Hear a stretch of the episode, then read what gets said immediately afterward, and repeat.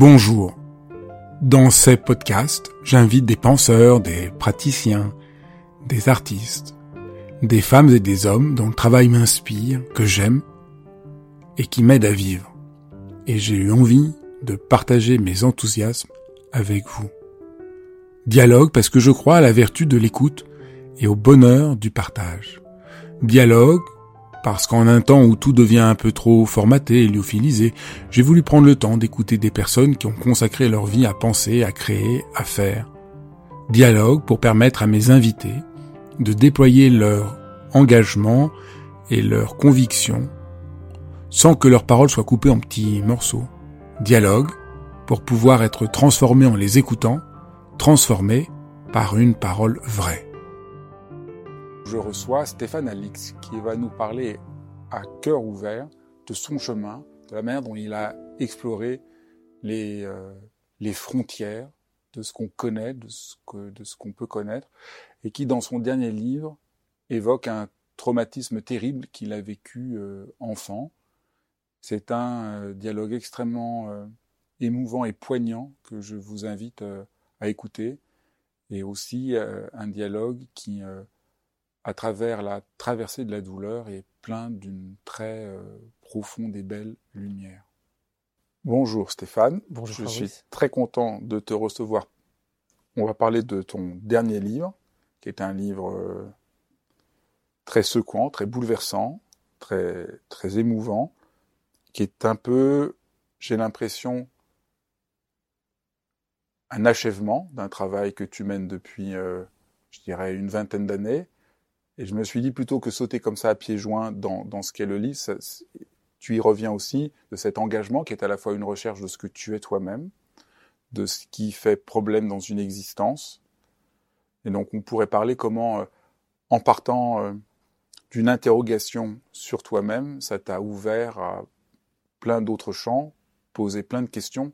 Voilà ce que je voudrais un peu, un peu, un peu explorer. Euh, est-ce qu'il y a un moment où le, questionnement, ce questionnement euh, intense qui t'habite, a commencé? Euh, je, me souviens de adolescent, hum, j'ai commencé assez tôt à être en échec scolaire. Enfin, le système scolaire a commencé assez tôt à être en échec avec moi. Et euh, ma mère à chercher désespérément des, des choses alternatives pour euh, que je puisse quand même m'épanouir et apprendre. Et elle a trouvé une pension extrêmement bizarre tenue par une femme qui avait un fort caractère, qui prenait que quelques élèves dans une espèce d'école un peu summeril, où je me suis retrouvé euh, euh, voilà, en classe de quatrième, troisième. Et, et je me souviens d'une sortie où, où, on était partis, les quelques élèves de cette pension, de cette école bizarre, au bord de la mer.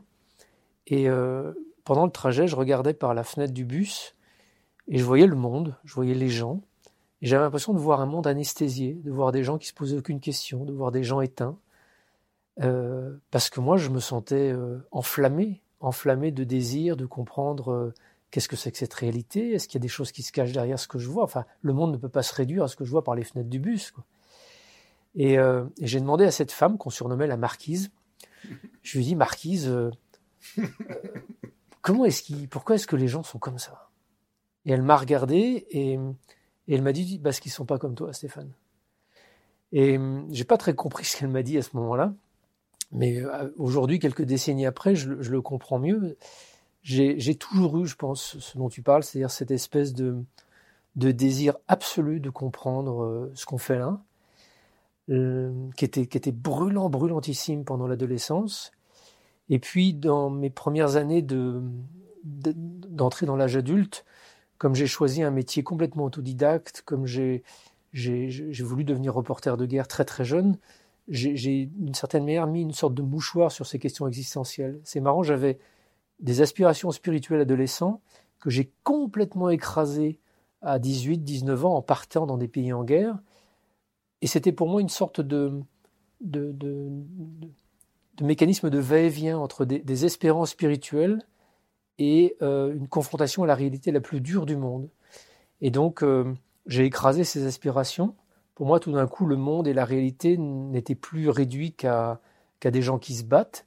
Tous ceux qui, pour moi, réfléchissaient à des questions spirituelles étaient des ânes, parce que la réalité, c'était juste le combat. Et d'ailleurs, la première fois que j'ai interviewé le Dalai Lama, j'avais 21 ans, et je revenais d'Afghanistan, et je ne comprenais pas comment ce gars-là pouvait euh, prôner la non-violence alors que son pays était envahi par les Chinois, et, qu'il avait même interdit à des combattants euh, tibétains de se battre contre les Chinois.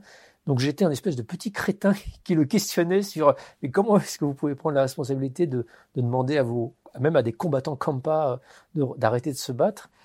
Euh, donc il y avait toujours cette espèce de, va-et-vient et mais voilà ces, premières années de journalisme en fait ont écrasé et éteint complètement ce, questionnement qui est revenu de façon définitive après la mort de mon frère en 2001. J'avais 32 ans, lui en venait d'en avoir 30 et, euh, et cette confrontation à la mort a tout d'un coup refait jaillir instantanément euh, ce désir d'avoir du sens, ce désir de, de, de, comprendre au-delà des apparences dans quelle réalité je suis, parce que le monde ne pouvait pas, la réalité ne pouvait pas se réduire à juste ça. On n'est pas juste des sacs de viande qui s'arrêtons de vivre de façon hasardeuse et arbitraire, euh, comme ça pour rien. Et donc depuis 2001, j'ai plus jamais pu éteindre ce, feu, ce questionnement, ce désir, et ça m'a poussé à être euh, euh, absolument radical dans ma recherche de, compréhension, ma recherche de sens, euh, et à ne refuser jamais aucune expérience jusqu'à jusqu'à effectivement celle-ci. Ce que aussi peut-être la, difficulté que, que tu as eu jeune, c'est que la spiritualité, son image, sa manière dont elle est présentée est très éthérée. Et qu'au fond, un des enjeux de ta quête, c'était de sortir de, de, au fond, pour, pour, nous, la spiritualité, dans notre monde, elle est un peu éthérée. Elle est coupée d'un questionnement euh, rigoureux et solide, elle est coupée d'un rapport euh, scientifique, elle est un peu naïve, elle est coupée du mal, au fond. On a l'impression qu'on est dans la spiritualité, il n'y a plus de problème, il n'y a plus de mal, etc.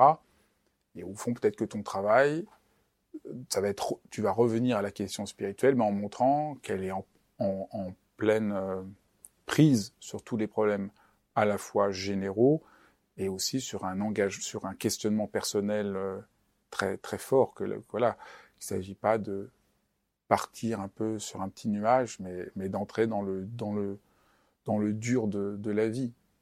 C'est vrai que ma, confrontation assez jeune à la, à la, dureté de ce monde a,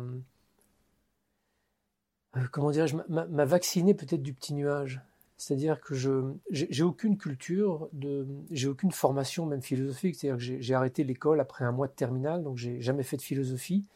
J'ai pas eu de culture euh, et d'éducation religieuse. J'avais juste des grands-parents qui allaient à l'église le dimanche. J'ai été baptisé et point. Ça s'est arrêté là.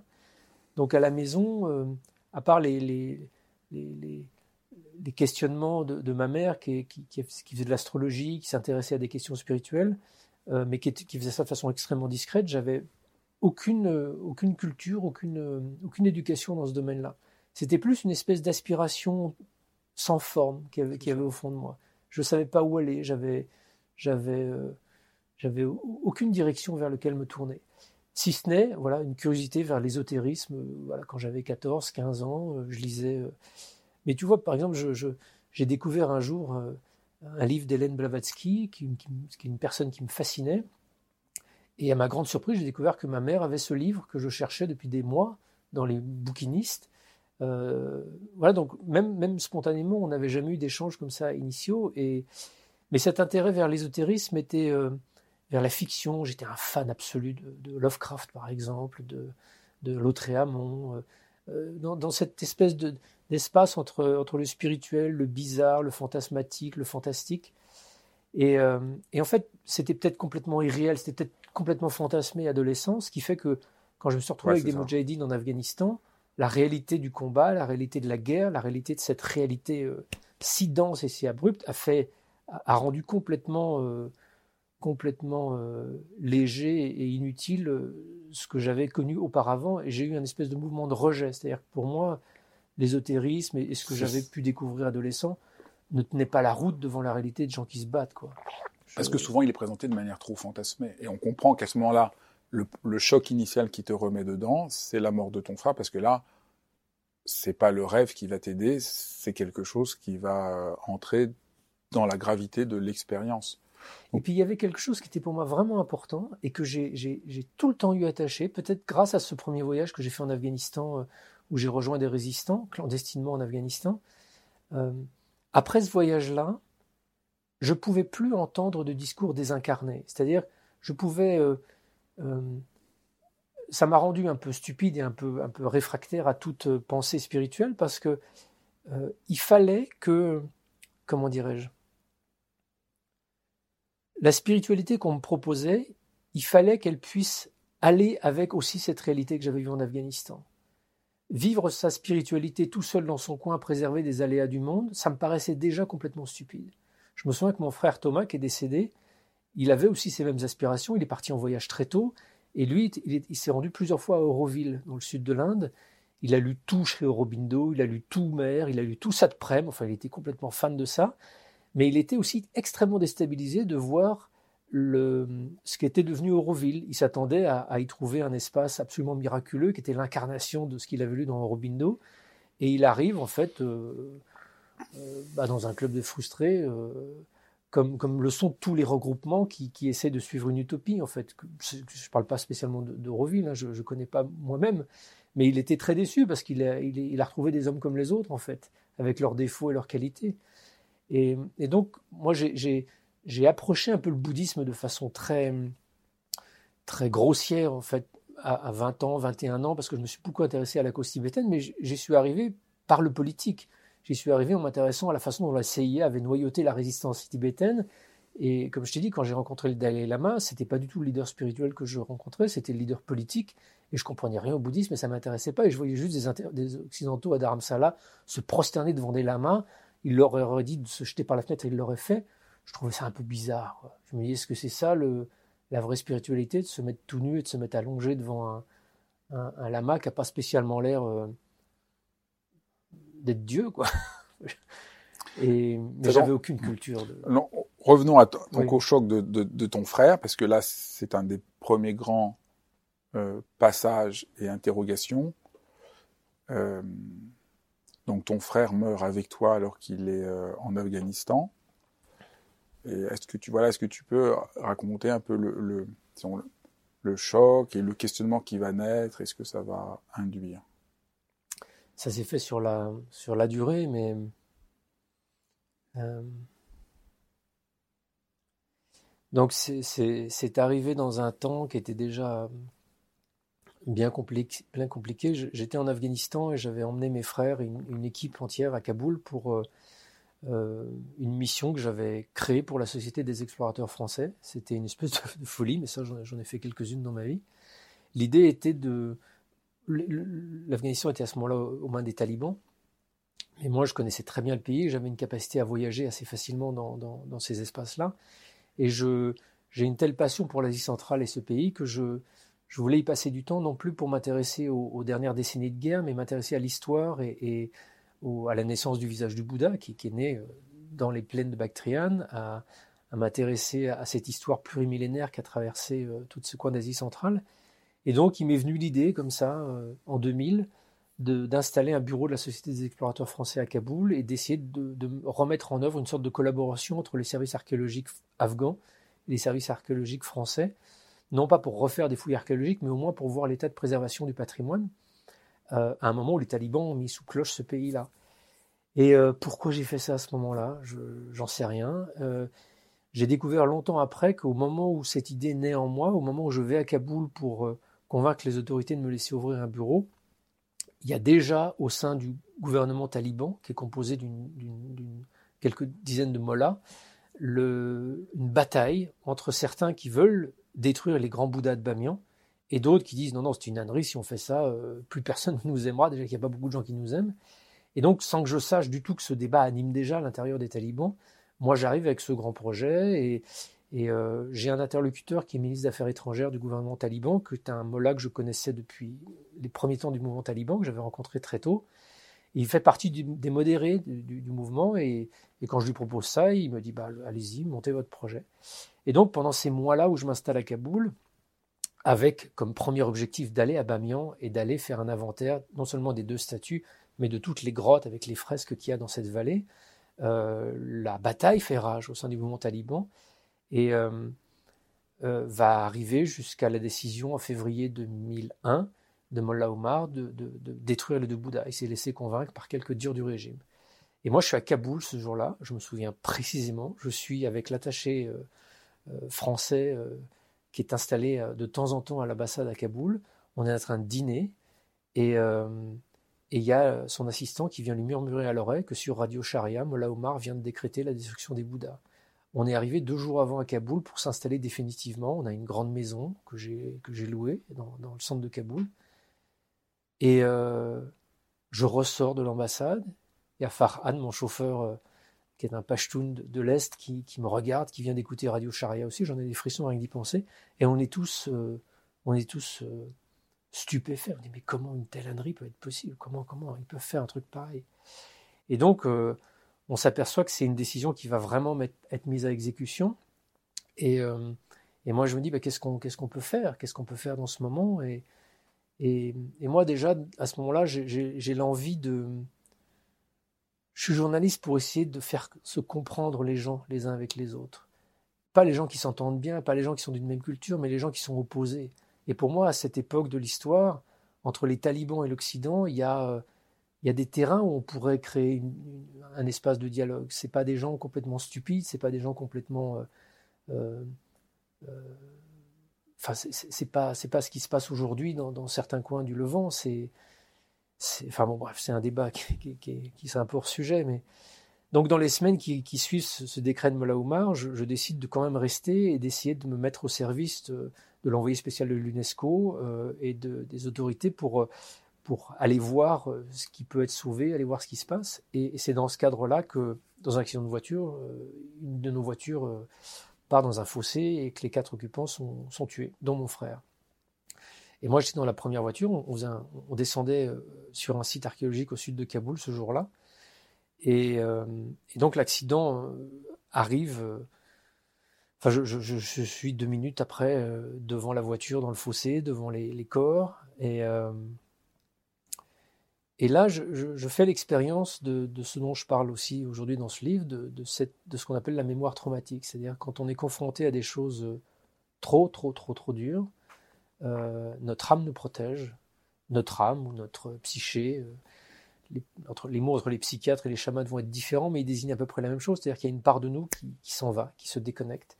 Et je me souviens vraiment, vraiment de ce moment-là. C'est-à-dire que la voiture approche, euh, je, distingue tout d'un coup la voiture de mon frère dans le fossé, je, continue d'approcher et quand je suis à 30 mètres à peu près, je, vois mon frère euh, allongé en chien de fusil, j'ai l'impression qu'il est blessé, qu'il m'attend.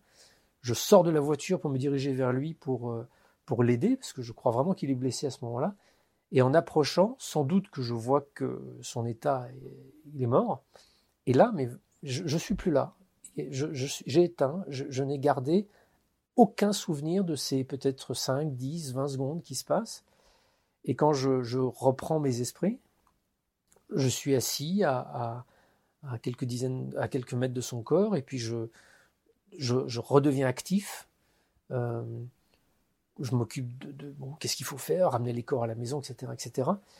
Et, et là, il y a quelque chose qui est peut-être une sensation qui va être, euh, pour moi, une sensation qui va qui est la naissance de mon intérêt et de ce qui fait que je suis face à toi aujourd'hui, c'est que je, je sens qu'il a besoin que je lui explique. Je, réfléchis à rien. Hein. Tu sais, toutes, euh, dans des moments pareils, euh, toutes les pensées, tous les concepts sont balayés par la violence du, réel. Donc je suis juste un animal instinctif. Et une de mes plus grandes... Euh, enfin, quelque chose qui me semble urgent à faire, c'est de lui expliquer ce qui vient de se passer. À tel point que je m'agenouille devant son corps, je lui prends la main et je, regarde euh, au-dessus de son corps, dans le vide, j'agis vraiment comme un animal et je lui dis Thomas, t'es mort, Thomas, t'es mort, je, vais m'occuper de te ramener, je vais m'occuper de, toi. Comme s'il fallait que je lui explique, comme s'il était là, perdu. Et, et euh, ce n'est que des années plus tard, en lisant euh, euh Shogam Trokpa, en lisant le, le Bardo Todol notamment, que je, que je découvrirai, et puis en, entendant les médiums, enfin en faisant tout le travail d'enquête sur euh, ce qui se passe au moment de la mort, que je découvrirai qu'effectivement, euh, dans ces premières minutes, ces premières secondes qui suivent le décès, précisément quand on meurt d'un accident de voiture comme ça, bah, tout s'arrête pas, notre conscience ne disparaît pas. On continue à être là, on continue à être là sans transition et d'une façon tellement surprenante et nouvelle que on a peut-être besoin parfois d'être guidé. Alors il y a, je, suis convaincu aujourd'hui qu'il y a des, des, êtres de ce monde invisible qui viennent aider ceux qui viennent de mourir, euh, mais que ceux qui sont vivants peuvent aussi aider. C'est d'ailleurs le propre du, du bardo Todol. C'est pas toi que je vais expliquer, qui est, de guider ce nouveau mourant, enfin ce nouveau mort dans, ce nouveau monde dans lequel il pénètre. Et, voilà, et cette sensation, elle était, elle était extrêmement forte.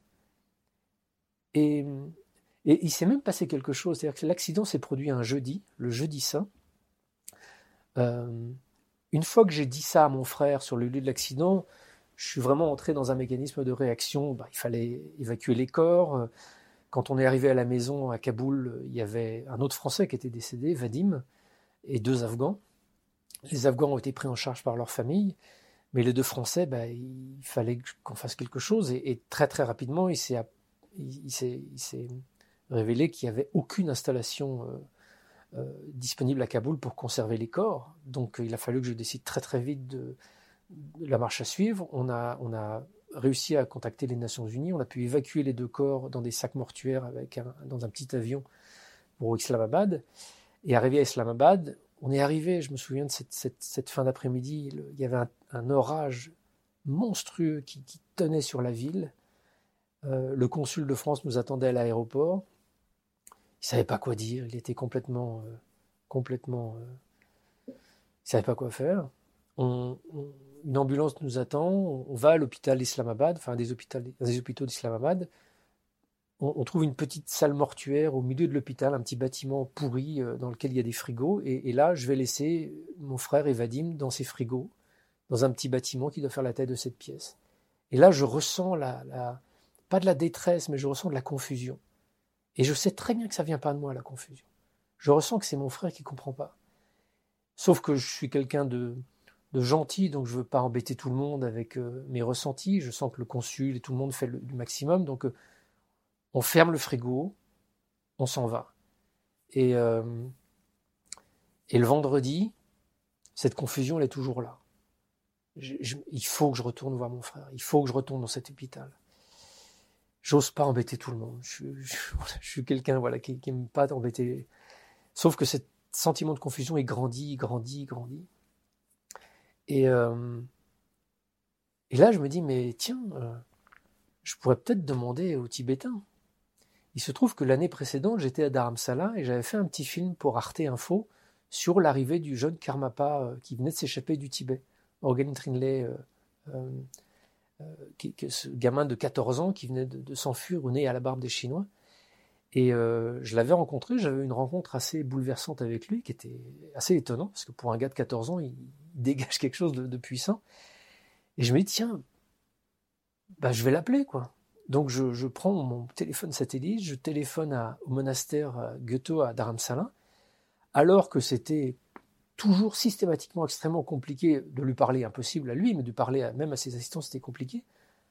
Quelqu'un décroche au bout de la deuxième sonnerie, et c'est son assistant personnel, que je connaissais, que j'avais rencontré, et je dis à ce monsieur, je dis, je ne sais pas si vous vous souvenez de moi, je suis journaliste français qui était venu il y a un an. Il dit, ah oui, oui, je me souviens très très bien de vous, le Karmapa vous avez donné tel et tel conseil. Je suis estomaqué, et donc je lui explique sa situation. Et je lui explique ce qui vient de se passer, et, il me dit très naturellement, bah, je, vais, le dire à, sa sainteté, on va faire ce qu'il faut, euh, je ne pose même pas question de savoir ce qu'il faut, enfin bref. Et je raccroche, euh, soulagé, et, une part de cette confusion euh, disparaît. Alors je ne sais pas si c'est ce qu'a fait le Karmapa ou, ou si c'est la méthode Coué, mais le fait est que voilà, il y, a, un peu de confusion qui s'est dissipée. Et à partir de ce moment-là, euh, bah, ma vie changeait. Ma vie changeait. C'est-à-dire que euh, je ne pouvais plus revenir au journalisme que je faisais avant. Il y avait quelque chose de l'ordre de, qui, était, plus du tout importante. Mais il a fallu du temps. Il a fallu du temps. Je voulais pas, je voulais pas tourner la page à cette vie de reporter de guerre euh, comme ça de façon abrupte. Je voulais pas tourner la page de façon brutale. Donc j'ai. On pourrait dire là, il y a à la fois un début de questionnement sur euh, ce que c'est la vie, qu'est-ce qu'il y a après la vie, est-ce qu'il y a quelque chose qui continue après la vie, et aussi euh, comment cela pourrait apaiser ta douleur. C'est un peu tout ça, effectivement. Et à ce moment-là, je suis.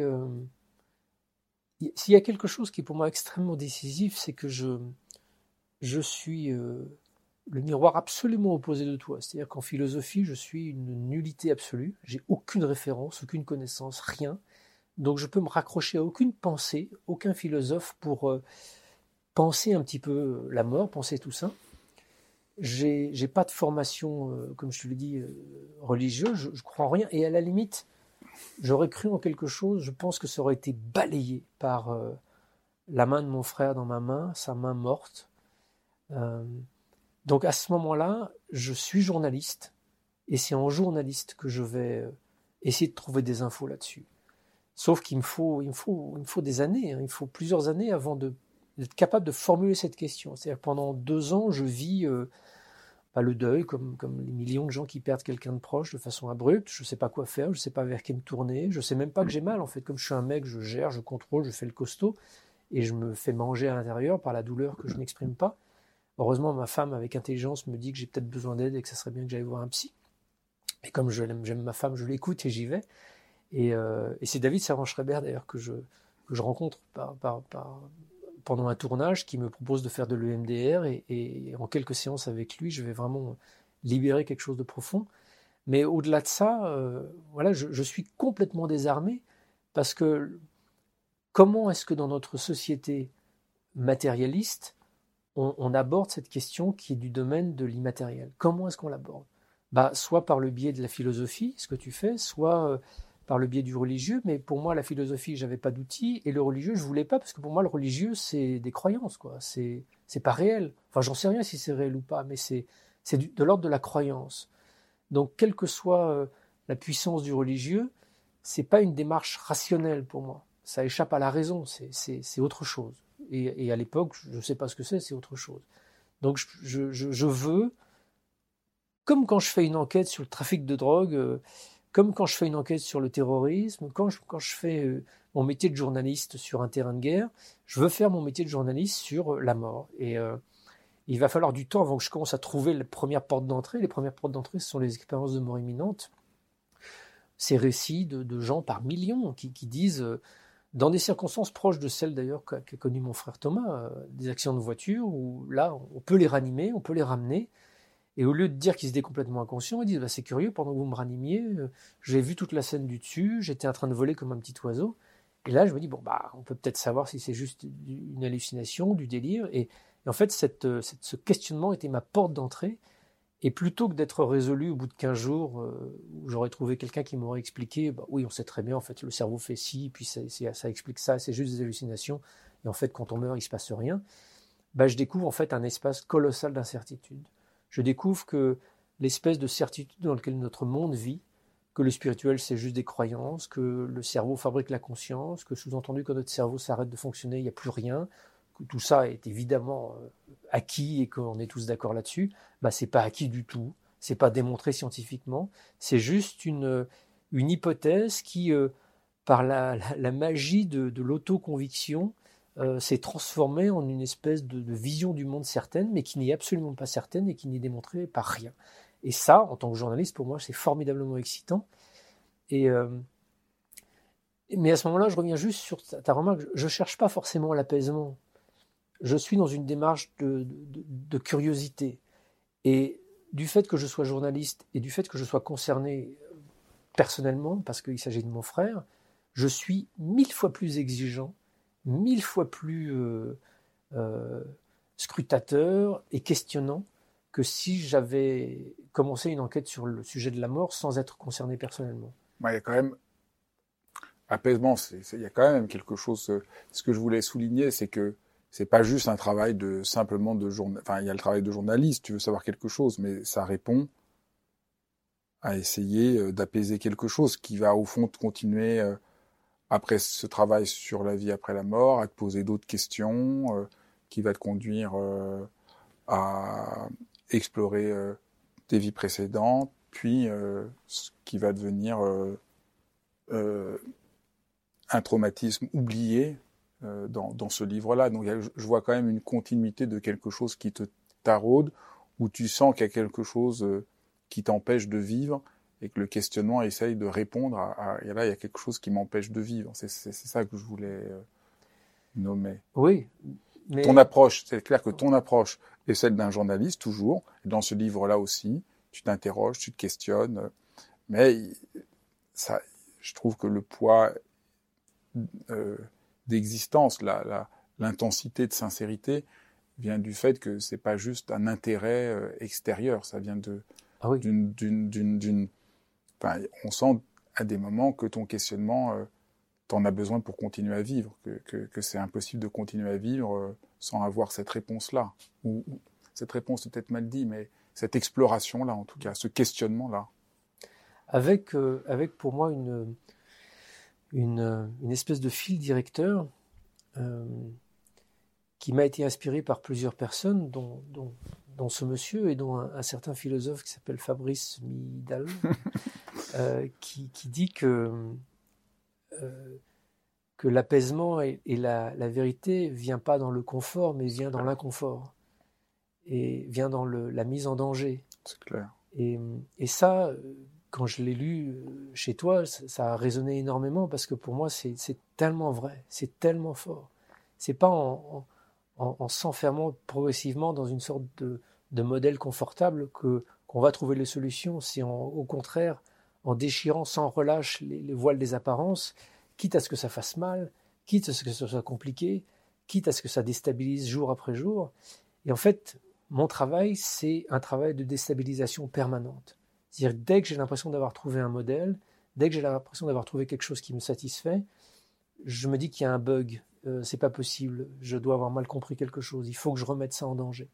Et les, états modifiés de conscience, le chamanisme, le travail avec les, des substances psychédéliques, c'est un peu dans cet esprit-là. C'est-à-dire qu'il y a un moment, notre mental, et ça je l'ai découvert avec, en travaillant sur les neurosciences, notre cerveau est une machine à nous, à nous rassurer, à nous enfermer, à, réduire le monde pour qu'il soit euh, confortable, supportable, tranquille et qu'il n'y ait rien qui vienne le chahuter. Notre cerveau, il est câblé pour faire ça, en fait. C'est vraiment, c'est vraiment ça. Et, et, euh, et la méditation est un, est un moyen qui permet justement à notre cerveau de se dire, allez, tu as des schémas, tu vas te calmer un petit peu avec tes schémas, on va les mettre en sommeil, on va faire autre chose.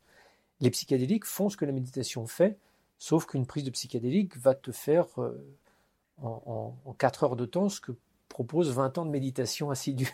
Ah, je dirais pas ça, mais bon, c'est une autre question. C'est un autre débat. C'est pas tout à fait. Tu connais mieux pas, la méditation que moi. Ils font pas tout à fait la même chose. Non, ça fait pas tout à fait la même chose, mais. c'est une autre question. Mais ouais, mais on a parlé là donc de l'intérêt pour euh, les expériences de mort imminente, l'interrogation dessus, ce qui va conduire à plein de, de, de travaux, de recherches, et de fonder l'inexploré. Et à quel moment vient euh, l'intérêt pour euh, les, les, les, psychotropes dont tu viens de parler? Bah, Comme exploration de la conscience. Au fond, là, c'est d'abord il y a les NDE et, et puis il y a toute cette expérience. Et puis à un moment, tu as envie d'explorer la conscience et disons la voie que tu vas que tu vas euh, adopter. Bah, ça vient très tôt, c'est-à-dire que en, faisant mon travail de journaliste sur la question de la mort, de la conscience, en allant voir des neuroscientifiques, des médecins, en travaillant sur les EMI, je, comprends assez rapidement qu'il euh, y a autre chose, que euh, la, conscience euh, est certes mystérieuse, mais elle ne se réduit pas à l'activité cérébrale du cerveau et qu'elle survit très probablement après la mort du, corps. Mais une fois qu'on a dit ça, on n'a rien dit en fait. Et il faut essayer de comprendre, il y a débat, il y a polémique on, peut être sûr de rien. Enfin, on est dans la science. La science, n'est pas un, monolithe de certitude, c'est un mécanisme de questionnement de la réalité. Et donc, la science de la conscience, elle est vraiment aujourd'hui en, perpétuel mouvement. Et, moi, je trouve la posture scientifique euh, par rapport à l'ampleur de mes questions un peu, euh, limitée. Euh, c'est le constat que font les physiciens, notamment les physiciens quantiques, qui sont peut-être les plus avancés dans le questionnement de ce qu'est la réalité, ils, arrivent à un point où ils se disent bon bah la, réalité elle est inconnaissable en fait, elle est inconnaissable. Sauf que moi j'ai pas envie que, mes réponses soient inconnaissables, j'ai envie de, mes questions pardon soient, soient irrésolues, j'ai envie de, réponses à ces questions là. Et, dans ce moment où je trouve que l'approche euh, purement scientifique est limité et me frustre. J'entends parler du chamanisme et j'entends euh, euh, que, avec notamment des techniques euh, un peu musclées et puissantes du chamanisme amazonien, utilisant l'ayahuasca, qui est un breuvage psychoactif, on peut aller dans ce monde des esprits. Donc moi j'entends ça, basiquement, ok, tu vas boire un truc et tu vas voir apparaître soudain des esprits, tu vas voir apparaître soudain ton frère. Eh ben j'y vais. Donc c'est intéressant de montrer que d'abord la question c'est de voir ton frère et qu'on est dans la ah, continuité de ce fil. Donc c'est exactement ça. Euh, mon frère est sans doute quelque part ailleurs, il n'a pas disparu. Les chamans euh, ont l'air de proposer un moyen d'aller le voir en buvant juste un truc. Bah, génial, j'y vais, je fonce. disons aussi que c'est comme ça qu'au début on s'est rencontrés, puisque tu voulais, tu m'as invité à faire une conférence sur le bardo todol, puisque moi j'étais formé à la tradition tibétaine. ça, les, les, les, les auditeurs, qui, les gens qui nous voient vont, comprendre le, lien avec ce que tu disais. Et donc la première fois qu'on s'est rencontrés, c'est pour que je fasse une conférence sur ce texte que je connaissais bien, puisque donc moi j'étais formé de manière assez traditionnel au, monde tibétain pour parler euh, de ce que dit le Bardo Todol sur ces expériences-là. Ouais. C'est, voilà, c'était ça. Et donc tu, tu, donc tu commences comme ça l'exploration sur euh, les, les psychédéliques.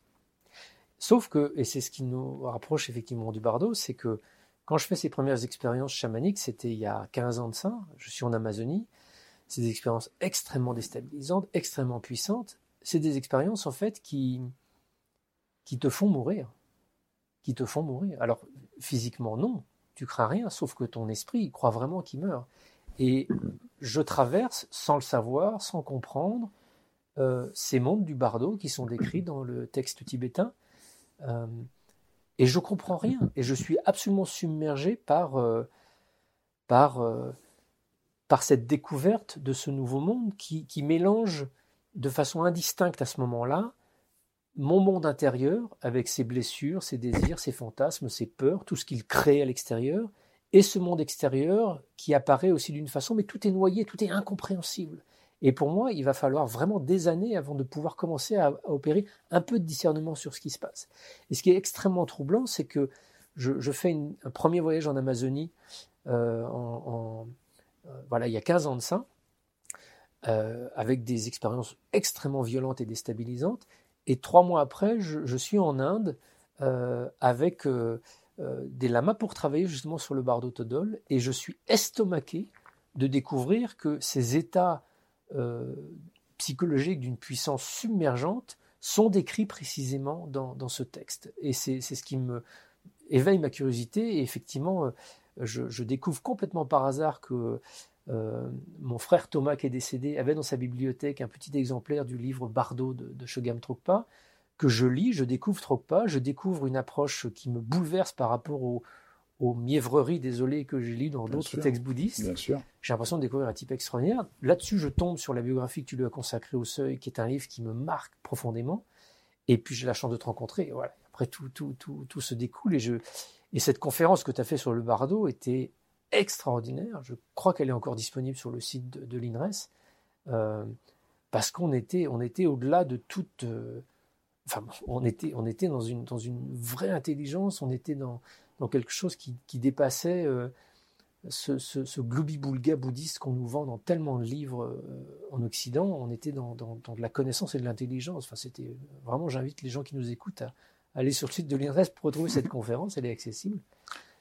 Voilà. Donc, tu explores les, psychédéliques pendant des, années, et puis euh, on va venir à, ce livre-là, et euh, donc c'était il n'y a pas très longtemps. Donc, en fait, euh, tu te découvres une maladie auto-immune, et, et, ça va titiller quelque chose, je ne sais pas si c'est le bon mot, mais, mais disons, et, et là, euh, alors tu en prends depuis très longtemps, tu as essayé plusieurs expériences avec les psychédéliques, il se passe là quelque chose. En fait, oui, j'ai travaillé. Alors, je travaille pas régulièrement parce que je, pars à l'étranger pour faire ça parce que c'est interdit. C'est des substances qui sont malheureusement interdites en France et donc je n'en fais pas la, la promotion. C'est pas anodin du tout. Ça demande à être vraiment encadré. Donc, des cadres existent, soit dans le cadre chamanique en Amazonie, soit dans le cadre de la psychothérapie assistée à l'étranger, aux États-Unis, par exemple. Et euh, donc, moi, jusqu'à présent, j'ai essentiellement travaillé dans, la, voie chamanique en allant. Euh, je suis allé à plusieurs reprises en Amazonie ces dernières années. Euh... Je fais juste une petite parenthèse pour ceux qui nous regardent. J'ai fait deux entretiens sur ma chaîne sur les aspects thérapeutiques des psychédéliques et comment aujourd'hui c'est intégré dans plein de formes de soins dans plein de pays. voilà, je, renvoie à ces deux vidéos. Et, donc, effectivement, comme tu le dis, j'ai depuis huit ans, j'ai déclaré une, maladie auto-immune qui, a des crises inflammatoires assez pénibles de temps en temps. Euh, j'ai par ailleurs des moments euh, un peu dépressifs, dont je ne comprends pas trop d'où ils viennent. Donc il y a en fait quelque chose qui ne va pas. En fait, toute ma vie, il y a eu quelque chose qui n'allait pas. Sauf que toute ma vie, comme beaucoup de gens, bah, je fais avec, je gère, je, vis, euh, je me consacre à mon activité professionnelle, je mets de l'énergie ailleurs. Sauf qu'en prenant un peu de l'âge, j'ai peut-être un peu moins d'énergie pour camoufler ce truc qui va pas, et ça, ça m'envahit. Ça m'envahit par cette maladie, ça m'envahit par des moments dépressifs. C'est pénible, mais c'est là, et je ne sais pas quoi faire. Je, je, je, je chaque fois que je, fais des expériences chamaniques, j'essaie de creuser un peu ça. Chaque fois que je rencontre un psy, qui a une relation d'amitié qui se fait, j'essaie de creuser un petit peu, mais je ne trouve pas forcément de solution. J'ai bien conscience, euh, euh, notamment euh, grâce au travail que fait ma femme, Natacha Calestrémé, que les maladies sont des messages. C'est peut-être un peu réducteur de dire ça, mais il y a quand même un fond de, vérité qui est très fort. C'est-à-dire que le, corps exprime quelque chose que l'inconscient n'arrive plus à camoufler. Donc, qu'est-ce que mon corps essaie de m'exprimer à travers ces crises inflammatoires? Je sais pas, je sais pas. J'explore des pistes, j'ai l'air de trouver des solutions, mais visiblement c'est pas ça. Donc, c'est présent, c'est pas obsédant au quotidien, c'est juste pénible, mais je sais pas, je sais pas quoi en faire. Et puis, dans le cadre du livre que je préparais, qui était un livre consacré aux relations entre cerveau et conscience, je découvre les recherches d'un jeune chercheur qui s'appelle Robin Carr Harris, qui est un, chercheur en neurosciences à Londres, qui euh, a une formation de philosophe aussi, et lui s'intéresse aux, expériences d'extase, il s'intéresse aux états modifiés de conscience, et surtout, il, a réussi à convaincre un labo de faire une expérimentation pour voir ce qui se passe dans le cerveau au moment où il vit une expérience d'extase absolument colossale. Les expériences d'extase spontanée, euh, on ne peut pas mettre les, les mystiques euh, dans un IRM parce qu'on ne peut pas forcément commander ces expériences par définition. En revanche, avec certains psychédéliques comme la psilocybine par exemple, on peut induire ces expériences. Et en faisant une étude comparative, on s'aperçoit qu'elles sont en tout point similaires, même dans leur intensité, qu'elles soient provoquées par de la psilocybine ou qu'elles soient vécues spontanément. Donc, euh, ce, chercheur a, mis plusieurs volontaires sous IRM avec une injection de, de, psilocybine qui a déclenché une expérience d'extase vraiment, vraiment colossale. Donc, euh, dissolution du moi, euh, impression de, de, de, de faire corps avec l'univers entier, et une expérience d'une puissance euh, difficilement descriptible. Et, euh, et on monitore l'activité de leur cerveau pour voir ce, tout ce qui s'allume dans le cerveau. Sauf que c'est exactement l'inverse qui se passe. C'est-à-dire qu'au moment où ces gens-là vivent une, une, intensité colossale dans leur, dans leur conscience, le, une, le tout, cerveau. tout leur réseau cérébral baisse en activité. Et ça, c'est pas possible. Ça, c'est pas possible. C'est comme si tout d'un coup on voulait allumer toutes les lumières de, ce, de, cet appartement en, en, en, en baissant l'activité électrique. On ne pourrait pas, on verrait toutes les lumières baisser d'intensité, c'est assez logique. Sauf que ce chercheur, en faisant cette expérience-là, prouve, enfin apporte un élément qui étaye l'hypothèse que le cerveau n'est peut-être pas du tout ce qui fabrique notre conscience, mais un appareil qui a un tout autre rôle, qui aurait un rôle en fait de filtrage. C'était un, une hypothèse qu'avait déjà émis Bergson il y a, il y a plus d'un siècle, ou William James, de considérer le cerveau comme une sorte de valve de réduction, un appareil par lequel la, la conscience immatérielle. Je vois que infinie, tu fais un peu de philosophie maintenant. Mais voilà, se réduit, se réduit et, et, et finalement réussit à, à, à s'exprimer, mais en, en s'exprimant, elle crée aussi un sentiment d'individualité, elle crée un sentiment de personnalité. Et euh, elle fige le temps et l'espace. Elle fige le temps et l'espace. que dit Bergson. Ouais. Et ouais, c'était profondément stupéfiant comme intuition, euh, parce que l'intuition de Bergson, d'après ce que j'ai lu, était basée en fait sur des faits scientifiques complètement faux aujourd'hui. Et malgré les faits scientifiques faux, il a une intuition qui est parfaitement juste. Euh, et, et, et, surtout enfin, que, que, la plupart des êtres humains, quand même, qui ont un peu de savoir, savent. C'est quand même un savoir euh, très profond que la pensée habituelle euh, nous empêche d'avoir un rapport vivant. Tous les, euh, Bergson, il avait lu tous les mystiques, donc ça quand même, c'était d'abord ça Mmh. La science, bon, il regardait, mais il avait lu tous les mystiques avec intérêt en trouvant qu'un philosophe, pas, c'est intéressant de voir les mystiques qui témoignent justement d'états euh, limites de, et puis tous les artistes parlent de ce moment-là où. Oui, mais on baigne notre société au sens à, à oublier ça. tellement dans une vision matérialiste du monde. mais un philosophe, voilà, que... voilà. Mais lui, ça l'avait intéressé de sortir de ça, sortir de ce. Non, et c'était pas sortir du matérialiste, c'était comme tu dis, c'était sortir d'une vision extrêmement euh, mécanique et fausse. Mmh. Parce que ce qui l'intéresse, lui, dans son, c'était juste que le modèle que la société présente du fonctionnement de notre esprit, c'est évidemment pas comme ça que ça fonctionne. Mmh. Donc, il était étonné que de voir, mais ce qu'on raconte n'a rien à voir avec ce qui se passe. Mais depuis, euh, depuis, depuis cette époque-là, la, la science et les neurosciences se sont tellement construites, tellement développées, qu'elles ont excessivement renforcé le côté mécanique de la réalité. Le côté... Donc aujourd'hui, sans même s'en rendre compte, notre pensée est influencée par une vision matérialiste des choses. Les gens n'ont aucune idée de l'intensité de, Ce qui, là, je fais juste une digression, ce qui me rend fou, parce qu'on voit que la méditation aujourd'hui est entièrement comprise d'un point de vue mécanique. C'est-à-dire, on, montrerait que la méditation aurait tel effet euh, mécanique sur le cerveau, ce qui est quand même extrêmement étroit. Euh. C'est une part de, la chose, mais c'est, comme tu dis, étroit. C'est très, très étroit. C'est très étroit. Et en fait, euh, c'est très étroit parce que c'est pas comme tu dis, il y a autre chose que le cerveau, il y a autre chose que ce mécanisme euh, de contrôle et de gestion des phénomènes que découvre, euh, comment s'appelle ce chercheur Robin Carr Harris. Donc, ça, donc, donc tu veux aller là-bas je veux aller là-bas parce que d'autant plus. Avec, avec juste d'abord une sorte de curiosité. Oui, avec l'envie d'essayer parce que son expérience, surtout, elle, elle, elle, résonne avec ce que vivent les expérienceurs de mort imminente qui, vivent la même chose en fait. Quand euh, euh, pour ceux qui vivent une expérience de mort imminente dans des cas où leur euh, vie est en danger, pendant un accident de voiture, un, accident, un arrêt cardiaque sur une table d'opération ou, que sais-je, leur cerveau baisse d'activité, voire cesse carrément d'activité. Et pourtant, ces gens-là décrivent une expérience extrêmement intense de conscience où ils sortent de leur corps, ils voient la lumière, ils baignent dans l'amour. Enfin, c'est pas juste une hallucination, c'est pas juste un rêve, c'est une expérience transformatrice au possible. Donc, euh, ça commence à faire beaucoup. Les expérienceurs de mort imminente qui se comptent aujourd'hui par millions, pour lesquels on a énormément de documentation, de témoignages qui attestent que dans, des moments où notre cerveau est en souffrance, on vit une expérience plus intense que dans le réel. Voilà que ces expériences sur les psychédéliques montrent que pendant une expérience où on induit une expérience plus intense que le réel, notre cerveau baisse encore d'activité. Ça commence à étayer. Donc moi, quand je lis ça, je me dis mais génial, je veux essayer. Je veux essayer. Je veux pas me tenir juste à rendre compte de ça. Je veux qu'on me donne une haute dose de psilocybine, puis je veux aller voir de l'autre côté. Ce qui se passe quand mon, ego disparaît. Qu'est-ce qui se passe quand Stéphane X meurt J'ai envie de le voir dans mon vivant parce que je vais pouvoir revenir. Il y a quelques années, ça avait fait peur à ma femme. Je voulais faire l'expérience interdite. Je ne sais pas si tu as vu ce film où des étudiants en médecine s'induisent des arrêts cardiaques parce qu'ils veulent voir ce qu'il y a de l'autre côté. Donc ils s'arrêtent le cœur, et puis comme ils sont étudiants en médecine, ils se raniment. Et euh, bon, après c'est une fiction complètement tartignole, mais le principe, moi, ça me, J'aurais aimé trouver un médecin qui accepte de me faire ça. J'ai pas cherché parce que ma femme m'a dit c'est hors de question. Sauf que là, avec ces expériences sur les psychédéliques, je peux le faire et, je suis à peu près sûr de revenir.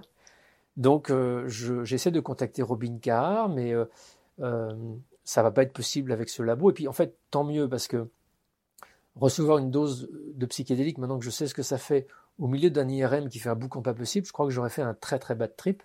Euh, comme ça a été le cas d'ailleurs de, de, Steven Lorez, qui, dirige le Coma Science Group à Liège, qui a fait un très bad trip en, faisant cette expérience.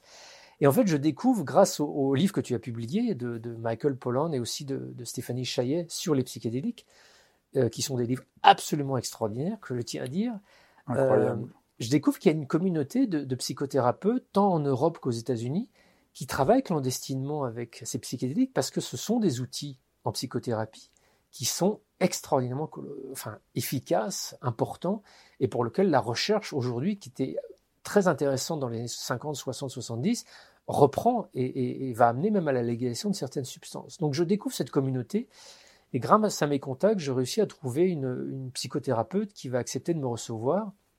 Ça m'oblige encore une fois à quitter la France et, à faire cette expérience-là. Donc moi, mon objectif, c'est juste, je vais voir cette dame, elle est psy, c'est très bien, mais moi, ce que je veux juste, c'est qu'elle me donne une sacrée dose et que je vais voir ce qui se passe de l'autre côté de la mort. J'en fais mon affaire et je reviens.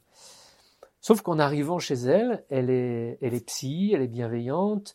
Euh, Le deal, c'est que je discute bien avec elle avant, on fait une promenade, elle, elle arrive, j'arrive pas juste chez elle, et puis elle me donne le truc, elle, elle, parle avec moi. Et en fait, en parlant avec elle, bah, je, je me dis, bah, ça vaudrait peut-être le coup de jouer le jeu quand même. Ça vaudrait peut-être le coup de, de, mettre un peu à plat, euh, voilà, ce qui, par ailleurs dans ma vie est compliqué. On peut peut-être faire d'une pierre deux coups. Je vais non seulement voir ce qui se passe de l'autre côté de la mort, mais en plus je vais peut-être euh, trouver des solutions thérapeutiques.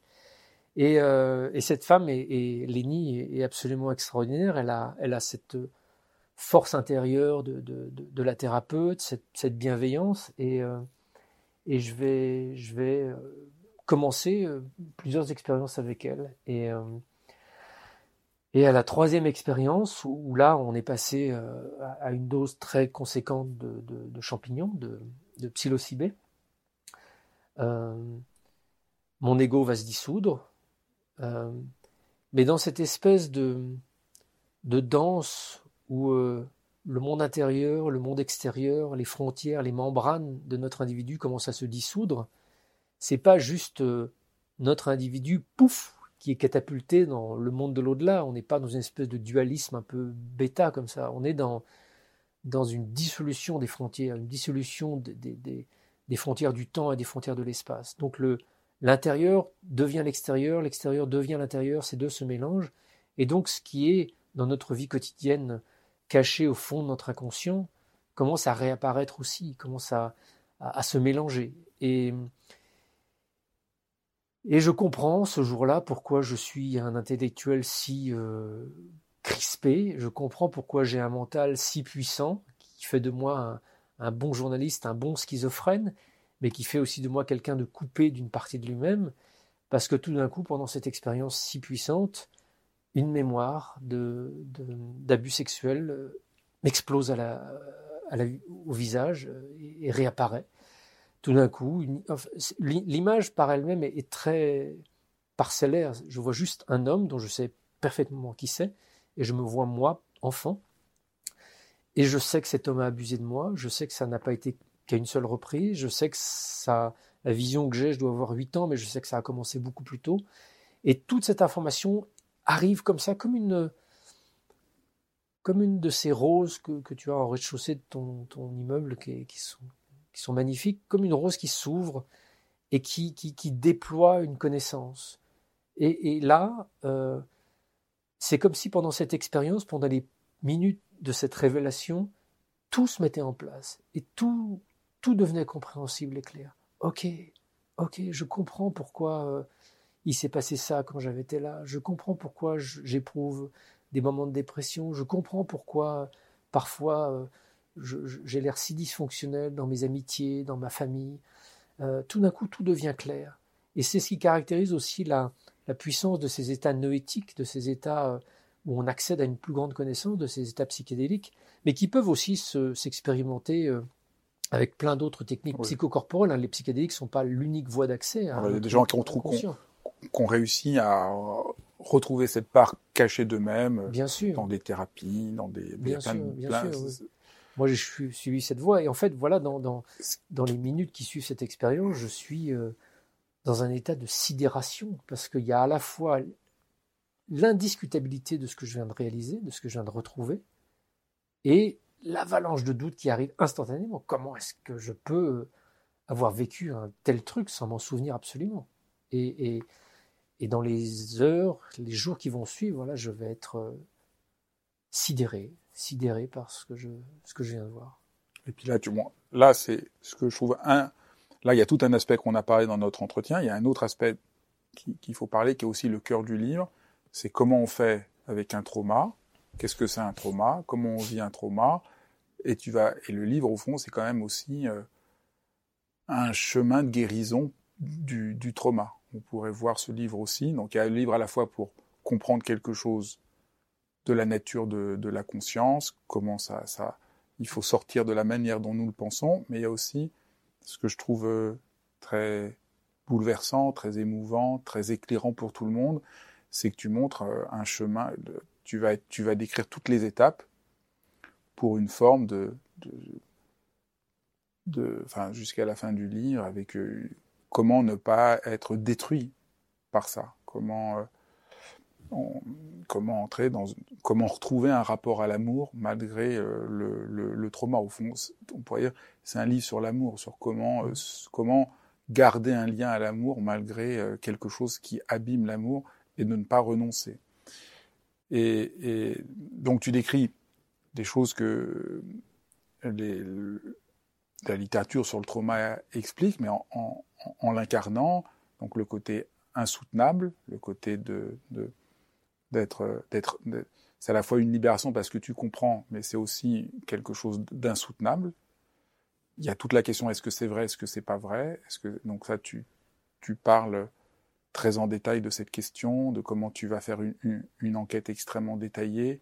C'est très très bouleversant parce qu'il y a tout le lien avec ta mère, tu sais pas si tu dois lui en parler ou pas, ce qui fait que je dois euh, c'est très, très poignant. Il y, a, aussi le lien avec ta mère, l'amour pour ta mère, ce lien. Et peut-être on, pourrait, euh, je trouve qu'il faut pas trop en dire, il faut que les gens lisent le livre. C'est, et, et, ce qui est poignant et ce qui est aidant pour les gens, c'est justement la précision avec laquelle tu, tu, c'est presque un journal de bord qui raconte ça. Et donc euh, voilà, parce que c'est pas des grands principes, c'est vraiment une sorte d'attention fine et d'honnêteté pas à pas. Euh, qui permet de, travailler avec euh, quelque chose qui est juste insoutenable. Mais peut-être qu'il y a des choses, il y a, peut-être quelques étapes ou quelques points que, tu veux. Euh, bah, pour moi, une des choses les plus importantes, c'est euh, la, découverte de, cette question de l'amnésie traumatique. Parce que vraiment, dans les premiers jours qui suivent cette expérience, je, rentre chez moi en France, je rentre à la maison et, et je suis déchiré déchiré parce que euh, la psy, une fois que je lui ai révélé ce, que je venais de voir et ce que je venais de vivre, a, essayé de, de me rester, de, de m'inciter à rester sur l'émotion, d'exprimer cette émotion. Elle a parlé du petit garçon en moi, elle a parlé du petit Stéphane. Elle m'a dit il faut qu'il s'exprime. Il s'est tu euh, manifestement euh, très tôt en, amnésiant tout ça. Il faut que cette douleur soit exprimée parce que ce qui est curieux, c'est que mon premier réflexe, en, en vivant cette expérience, instantanément, c'est de me dire stupéfiant. Oh le pauvre En, en pensant, parlant de l'autre. En passant à mon agresseur. Immédiatement, quand j'ai cette image, je, je, je, je, suis triste pour lui, parce que je me dis Oh là là, mais là, il doit se porter ça, lui. Oh, il doit se porter la culpabilité de m'avoir fait ça. Oh là là, le pauvre, comment je pourrais le soulager? Et là, dès que j'exprime ça à la psy, à Lénie, elle me, elle me regarde et elle, elle me dit Mais c'est bien de penser à lui, mais le, le, petit garçon en toi, là, exprime ce que, ce que tu veux peut-être. Et, euh, et voilà, je découvre que le, pardon que j'aurais voulu spontanément envie d'exprimer tout de suite n'était pas du tout un pardon, c'était juste encore un moyen de, taire ma souffrance et de, de, me maintenir à distance de, cette, de ce traumatisme. Donc c'était contre-productif. Donc dans les jours qui suivent, je suis, euh, j'essaie d'être attentif à l'invitation de, de Lénie. Et là, je une parenthèse, c'est pour ça que tu disais tout à l'heure, et ça c'est important, que le rapport habituel que nous avons au bonheur et au bien-être, et en fait, nous empoisonne parce qu'il nous empêche d'être vrai, d'être sincère. Ouais. Et donc, du coup, euh, c'est ça qui fait le lien avec ce qu'on disait ouais. tout, à l'heure. Et avec ce, que je, ce qui te frappait dans ce que j'essaye de, de dire ça. dans mes livres. Il faut que je reste euh, Là, il faut aller... du petit garçon, voilà. de sa souffrance. Il faut rentrer dans la douleur si on veut pouvoir en faire quelque chose, sinon... Ouais. Sauf que je ne peux pas le croire en même temps c'est, là, c'est pas tant la douleur que je veux refuser, enfin, bien qu'elle soit déstabilisante, mais je, je inconsciemment, si, c'est, ça, inconsciemment, je cherche. Des... c'est insoutenable. Mais, mais en même temps, comment je peux imaginer avoir vécu des trucs pareils et ne pas m'en souvenir? Comment je peux imaginer qu'un, qu'un homme de ma famille ait abusé de moi à plusieurs reprises sans que ça éveillé, euh, enfin, sans que ça éveillé le, l'attention de mes proches? Ça, malheureusement, c'est, c'est le cas tout le temps, donc c'est, c'est pas anormal que mes parents n'aient rien vu et que mes proches n'aient rien vu. ces criminels-là savent très très bien faire ça discrètement. Mais moi, comment j'ai pu ne jamais euh, avoir un indice, avoir une mémoire, etc. Et, et, donc dans ces premiers jours qui suivent, je suis mais déchiré parce que je, je veux, je, je sais que ce petit garçon en moi existe et qu'il a souffert. Ça pour moi, il n'y a pas de doute. Mais est-ce que le scénario qu'il m'a envoyé n'est pas tordu? Est-ce que c'est vraiment cet homme? Est-ce que c'est vraiment euh, ces actes-là Est-ce que c'est vraiment ci Est-ce que c'est vraiment ça? Et je, je me, je, ces journées-là, je, je, marche dans mon jardin, je, pleure, je pleure de détresse parce que je, je m'en veux de ne pas le croire, de ne pas croire moi, mais en même temps, j'ai besoin de preuves. Je, suis euh, sans doute comme, comme ça doit se passer dans un tribunal, c'est-à-dire qu'il y a un procureur qui, qui veut absolument euh, qu'on écoute le petit garçon et sa souffrance, et un avocat de la défense qui dit mais attendez, il faut que vous apportiez des éléments concrets parce que vous ne pouvez pas condamner cet homme pour euh, juste des impressions, juste des images vues pendant une expérience psychédélique. Et, et ce, cette cour de justice, elle me déchire le cœur, elle me déchire le cœur. Et, et Lénie et, ma femme aussi me disent euh, laisse ça de côté pour l'instant, laisse la décision de côté, laisse l'enquête de côté parce que tu vas, tu vas, ça va être trop dur. Écoute cette souffrance, laisse-la juste s'exprimer. Et donc je l'exprime, je l'exprime, je, je fais des protocoles. Natacha, ma femme, euh, euh, a mis en œuvre des protocoles de libération énergétique pour, pour couper des liens avec des souffrances du passé et elle m'accompagne merveilleusement bien dans, ces quelques jours. Je fais des, expériences très très puissantes de guérison, de récupération de mon âme, parce que ce que je découvre aussi, c'est que les, ce que les chamans appellent le fractionnement d'âme, les psychiatres appellent ça la dissociation traumatique. Et, en gros, on parle de la même chose, c'est-à-dire quand on vit quelque chose de difficile, un bout de nous s'en va. Un bout de nous se dit Oh là là, c'est trop nul ici, je m'en vais, ça fait trop mal, je me casse. Donc, euh, les chamans figurent ça comme une, sorte de bout d'âme ou de part de notre âme qui, quitte ce monde et qui repart dans le monde des âmes. Et donc il y a une forme de liaison qui n'existe plus. Donc on est incomplet. Et les psychiatres ont les mêmes mots quasiment pour parler de dissociation, pour parler de perte d'énergie, de perte de tonus. Et moi j'ai eu l'impression toute ma vie de n'avoir que 30% de mon énergie. Je suis parfois fatigué alors que j'ai pas l'impression d'avoir fait des tonnes de choses dans la journée. Enfin bon bref. Et donc, avec Natacha, dans ces premiers jours, voilà, l'urgence, c'est de récupérer mon âme, de récupérer mon énergie, de récupérer mon intégrité. Et ce qui est curieux, c'est qu'après un protocole où je récupère mon âme avec elle, je sors à nouveau dehors, dans le jardin, j'ai l'impression d'être lourd, j'ai l'impression de peser une tonne, comme si tout d'un coup mon corps n'était plus celui que j'avais l'habitude de porter auparavant, mais comme s'il était habité de plus de choses, de plus de moi, en fait. Et, euh, voilà, une fois ce premier travail de, guérison fait, dans, les, semaines qui viennent, je, me dis, mais il faut que j'ai une réponse quand même. Il faut que je sache si c'est juste... Euh, enfin, il faut que je sache le degré de réalité de cette expérience. Donc, je j'essaie de me replonger dans le passé. je, ma mère vient en vacances chez nous, donc je, j'essaie de, la questionner, non pas sur l'événement, parce que ça, je veux pas du tout lui dire pour ce moment-là, mais je veux essayer de voir si elle, comme ça, lâcherait une information. Je lui demande de, descendre les albums de photos de notre enfance, que je feuillette en essayant de trouver. Et là, en fait, les albums, on les fait inverse, c'est-à-dire que les albums rendent mon enfance normale, réelle, parce que dans ces photos, il n'y a rien d'anormal. Il y a juste un gamin qui sourit parfois, qui sourit pas parfois, il y a ma famille, il y a mon proche, il y a même cet homme qui est présent sur une ou deux photos. Donc ça me détruit encore plus parce que je me dis euh, mais c'est pas possible en fait, c'est pas possible, c'est pas possible. Sauf que euh, on est aidé quand même. On est aidé et je parle dans ce livre d'un arbre qui m'aide. Ça, fait peut-être très bizarre de dire ça, mais pour moi, cet arbre a eu un rôle colossal dans, dans, cette histoire-là. Je laisse éventuellement les lecteurs le découvrir parce que je voudrais pas être trop maladroit et c'est tellement subtil que je préfère mais il s'est passé une autre synchronicité aussi qui a eu un, poids assez important. Euh, et je pense que l'univers voilà, nous aide parfois pour nous donner des éléments quand on est tellement déstabilisé. Et, cette synchronicité, c'est que un peu plus d'une semaine après avoir vécu cette expérience, je suis allé chercher ma mère euh, en région parisienne et je la redescends chez nous dans le Lot. Et sur l'autoroute en voiture, euh, avant, presque à, la sortie de l'autoroute, alors que je, roule, un camion déboîte un autre camion euh, m'oblige à ralentir et, ce camion double l'autre camion. Et sur le camion, en immense, est marqué le nom de la personne qui m'a abusé, son nom de famille. C'est pas un prénom usuel, c'est pas un nom facile qu'on trouve, c'est la seule et unique fois de ma vie où je vois ce nom de famille sur un camion. Et là, je suis euh, choqué de voir ça. Et ma mère même me fait remarquer, ah, elle me dit, oh, regarde, c'est le nom de C'est une synchronicité, c'est-à-dire que c'est euh, tous les rationnels qui écoutent cette émission vont dire oui, bah, c'est une coïncidence. Sauf qu'une coïncidence qui a un sens tellement fracassant à ce moment-là, ça s'appelle une synchronicité. Et le sens que je lui donne à ce moment-là, c'est euh, c'est pas oh c'est bon j'ai une preuve, oh c'est bon je suis sûr, c'est ok il s'est passé quelque chose de vraiment important. Ne t'en débarrasse pas d'un revers de la main, continue à travailler, continue à écouter cet enfant. Il se passe quelque chose d'important, tu es sur la sur, sur la piste quoi. C'est pas anodin, c'est pas anodin. Et donc comme tu l'as dit, je vais je vais passer les semaines qui suivent, les mois qui suivent à à, essayer d'enquêter de façon la plus cartésienne et constructive possible.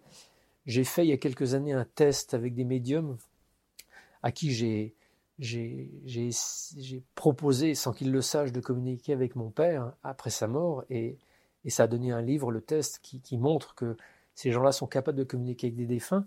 Je me suis dit, tiens, est-ce que... Euh, Il pourrait dire quelque chose sur cet homme. Voilà, ils ont des capacités extrasensorielles, ils communiquent avec des défunts, mais ils sont aussi capables d'obtenir des informations. Est-ce que si je fais un test en leur montrant la photo de cet homme, en leur disant quand même qu'il est vivant, je ne veux pas les piéger, il se passerait quelque chose. Et c'est très impressionnant. Et c'est bouleversant, c'est bouleversant parce que.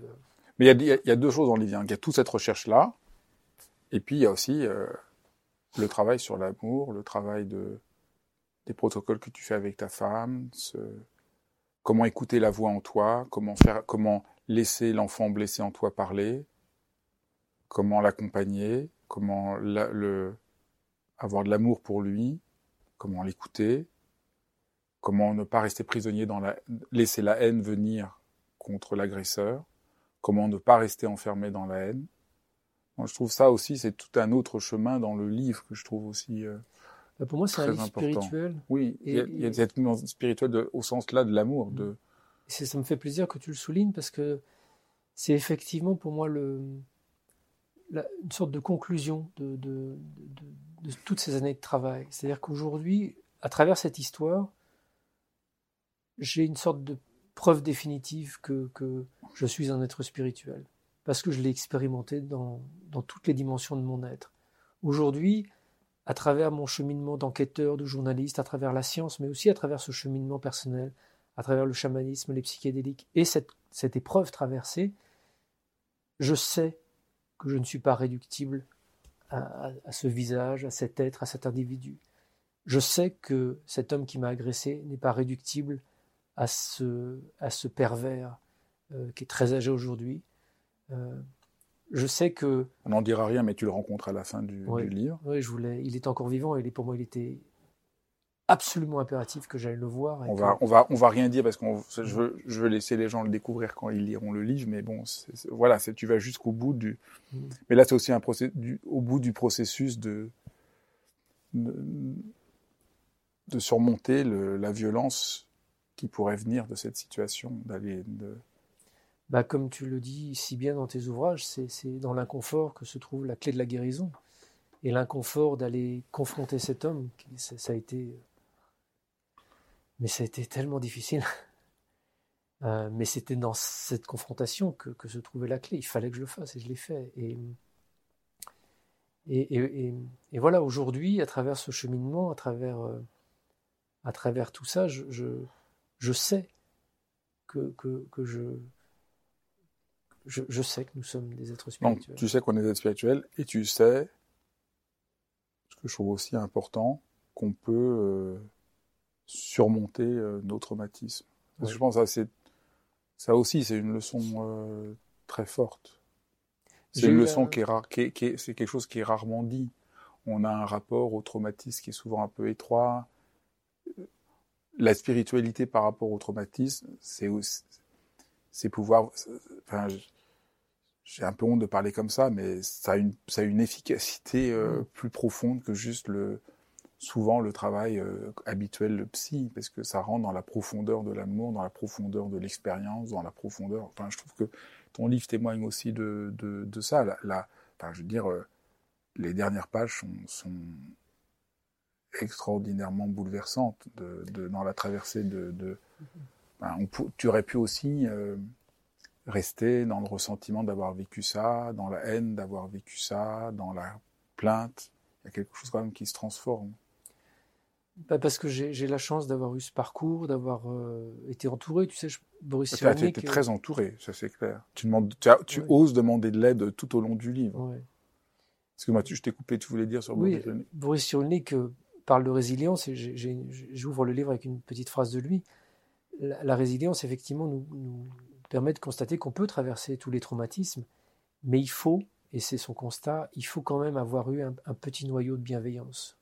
Il faut pouvoir s'appuyer sur quelques ressources dans sa vie. Et, moi, bien que mes parents n'aient pas vu ce qui se soit passé, pas une seconde je peux leur en vouloir parce que justement les criminels, euh, quand ils font ce type d'actes sur des, sur des enfants ou sur quiconque, euh, se gardent bien d'en parler et de se faire repérer. Donc euh, mes parents n'ont rien vu. Mais à côté de ça, ils m'ont offert un cadre aimant. Et, c'est grâce au, cadre aimant de mon père, de ma mère, que j'ai pu être résilient sur cette expérience-là. Euh, chose que malheureusement ne peuvent pas avoir euh, d'autres enfants qui vont avoir des contextes peut-être encore plus difficiles. Euh, et c'est pas évident, tu sais, Fabrice. Tu sais, oui, je, une part de moi a suffisamment d'énergie et de force pour rester dans la lumière et rester dans, dans l'évidence que si je vais dans la colère, c'est moi-même que je vais détruire. Mais même si je sais que c'est dans l'inconfort, dans la déstabilisation qu'on trouve les clés, même si je sais de tout mon cœur que c'est euh, en ouvrant des portes vers l'inconnu qu'on en apprend sur soi. Euh, plusieurs fois pendant cette, euh, cette expérience et pendant l'écriture du livre et après, je, confronté à la dévastation possible, je me suis dit si c'était à refaire, est-ce que je le referais? Et j'en étais pas sûr. J'en étais pas sûr. refaire quoi? Refaire cette expérience, aller ah, reprendre des champignons. En même temps, je sais que oui, parce qu'en même temps, je, aujourd'hui, j'ai l'impression, en ayant mis en lumière tout ça, que j'ai franchi une étape et qu'aujourd'hui, il va être possible pour moi de guérir encore plus profondément de certaines choses. Mais, euh, mais l'amnésie traumatique, si ça existe, c'est parce que c'est d'abord un mécanisme de survie.